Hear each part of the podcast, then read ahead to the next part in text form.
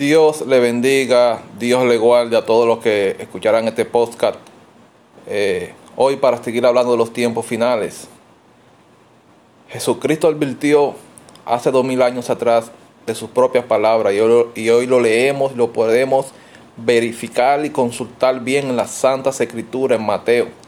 Jesús dijo que en los tiempos del fin, antes de venir a la tierra por segunda vez, dice que habrían rumores de guerra se levantaría nación contra nación.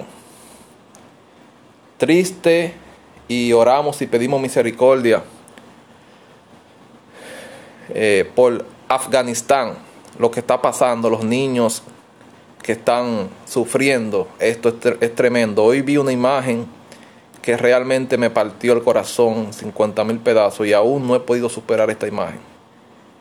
Creo eh, en un pensamiento que salió de mí, de mi propia autoría, de mis propios pensamientos y de lo más profundo de mi corazón, eh, el cual se lo consultaba a mi esposa ahorita y le decía eh, que hay hijos que no se paren. Hay hijos que no se paren.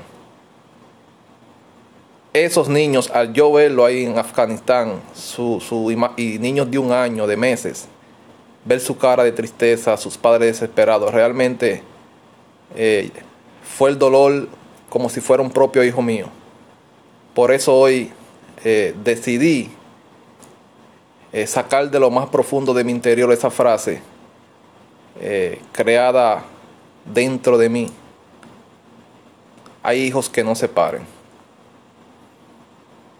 Hay hijos que no se paren. O sea, hay niños que tú amas que te conduelen tanto como si fueran tus propios hijos, pero no lo son. Pero te crean un sentimiento de hijos. Oremos por Afganistán, de verdad oremos por ellos. Todos los que son padres, espero que me entiendan. La desesperación que se está viviendo en ese lugar.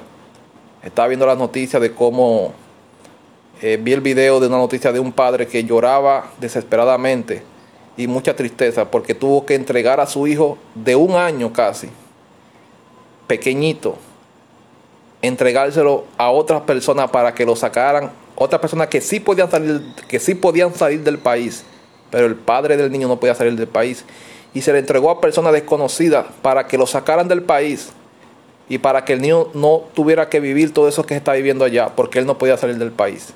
Lloraba y lloraba y no lo quería soltar pero tuvo que hacerlo por el bien de él.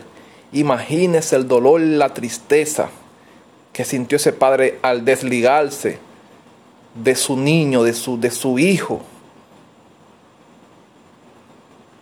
para no, para, para no saber si lo vuelve a ver en su vida o no. Esto es doloroso, hermano. Es doloroso, pero es parte de las señales del fin. Y esto indica que Cristo viene, hermanos. Oremos por Afganistán, pidamos misericordia de Dios por los niños, por estas familias que no tienen que ver nada con esa guerra. Así que oremos, oremos y oremos y clamemos en nuestras oraciones de noche, de madrugada y de día. Clamemos por, por, por, por estas personas, por estos niños. Y tenemos que seguir creyendo que la venida de Cristo está cada día más cerca. Yo creo y confirmo bíblicamente que esta es la generación que verá a Cristo venir. Por muchas generaciones se han dicho Cristo viene y muchos han dicho Cristo no vino, Cristo pasó una generación, Cristo no vino, pasó una generación, Cristo no vino. Pero creo que fue un error de cálculo de los mismos apóstoles y hombres de Dios que predicaron la venida de Cristo que estaba cerca.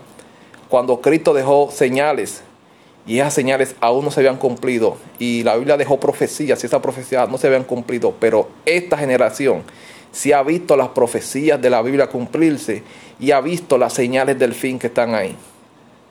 Así que es tiempo, hermanos, de buscar de Cristo los que no son cristianos y los que son cristianos que se mantengan firmes sin caer, porque Cristo puede llegar en cualquier momento por su iglesia y el arrebatamiento se puede cumplir. Faltan muchas cosas más, sé que faltan muchas cosas más, pero creo que este es el tiempo de Cristo llegar. Creo que este es el tiempo de Cristo llegar. La Biblia dice que todo esto pasará, las naciones contra naciones, hijos contra padres, rumores de guerra, pero dice que este no es el fin, sino que dice que estos son principios de dolores. O sea, que estos, estos eh, cuando comiencen a levantarse todas estas guerras y todo, todo este sufrimiento en el mundo, hambre, peste, nos da a entender que aún no es el fin, sino que será el principio de dolores. Si, este ese es el principio de dolores, imagínense lo que viene después del principio. Esto es tremendo. Así que agarrémonos de Dios, busquemos a Cristo y asegúrese de que su familia se convierta a Cristo. Ore por su familia. No solamente pelee por la salvación suya, trate de que su familia no se quede cuando Cristo venga, porque lo que se va a sufrir aquí en la tierra después que Cristo venga, se lleve su iglesia y lo que se queden aquí, eso es, eso es algo aterro, eh, aterrador, hermanos. Esto va a ser algo aterrador lo que se queden aquí. Así que trate de que sus hijos, padres, hermanos, amigos, que usted puede orar, interceder por ellos para que, para que acepten a Cristo, lo hagan pronto. Así que Dios le bendiga y Dios le guarde. Y estaremos pronto subiendo eh, otro podcast. Así que Dios le bendiga y Dios le guarde.